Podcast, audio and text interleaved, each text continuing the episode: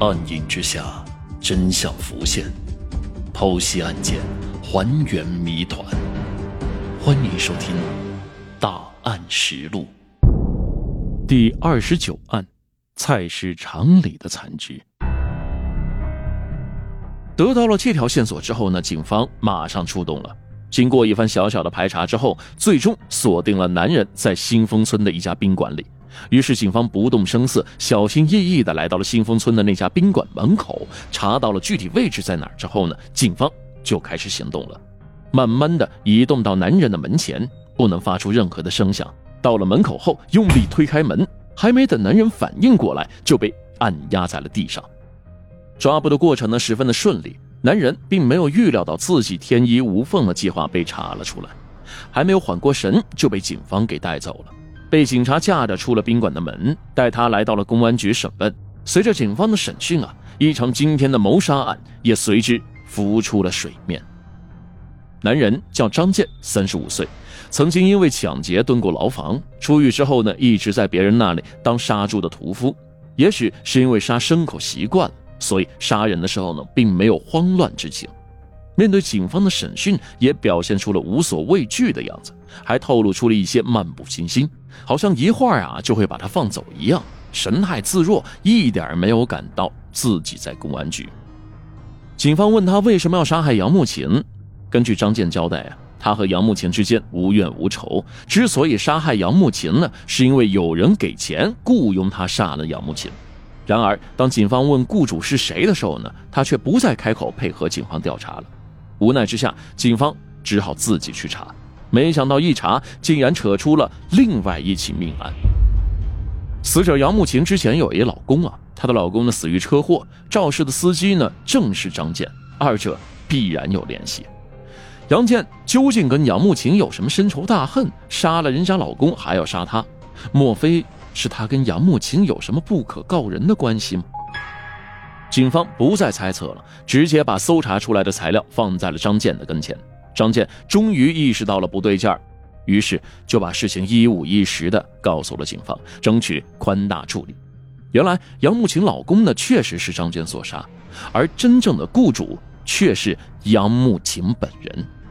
杨慕琴呢是一家国企企业的会计，由于年轻貌美，身材又好，因此就算跟丈夫结了婚，还有很多的追求者。时间久了呢，杨慕晴就迷上了被人喜欢的感觉，逐渐产生了虚荣心。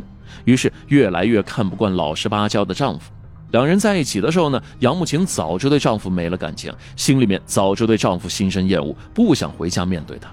而正好此时，一个叫做贺强的领导看上了杨慕晴，两人呢是你情我愿，很快就勾搭上了。杨慕琴更加的嫌弃自己的丈夫了，向他提出了离婚。但是那么爱她的丈夫怎么舍得跟她离婚呢？所以拒绝了她，不同意离婚。杨慕琴很生气呀，跟贺强说：“她老公不同意他们两个离婚，有什么办法能让她老公跟她离婚？这样我们就能在一起了。”哼！于是呢，杨慕琴和贺强找到了张健，给了他三十万，让他杀了自己的丈夫。张健拿到了钱，就替人消灾了。在某一天呢，张健开车到杨慕琴丈夫经常回家的那条路上，看到杨慕琴丈夫，就故意撞了上去。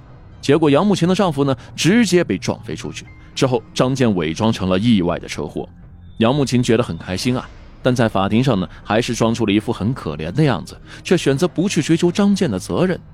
张健则在监狱里面待了几年，就被放了出来。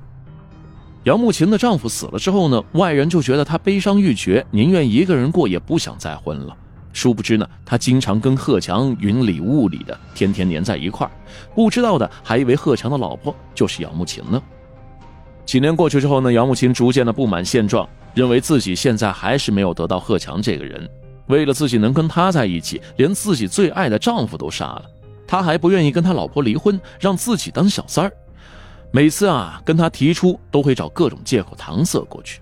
一直这样下去，杨慕琴一天一天的没有等待的心情了。渐渐的，一个计划在杨慕琴的心里滋长起来。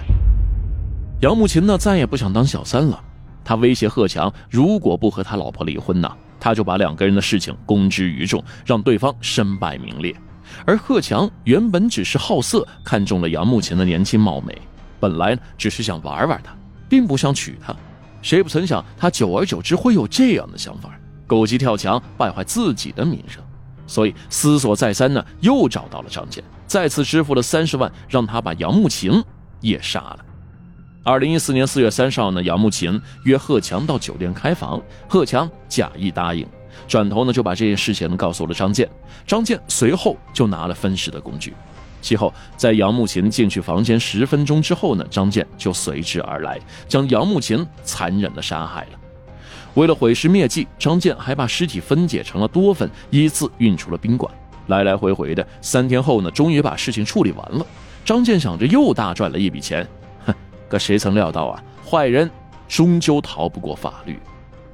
至此啊，这个案件算是水落石出，真相大白了。贺强也很快被抓捕归案，与张健在监狱里面成了伙伴。等待他们的将会是法律的审判和制裁。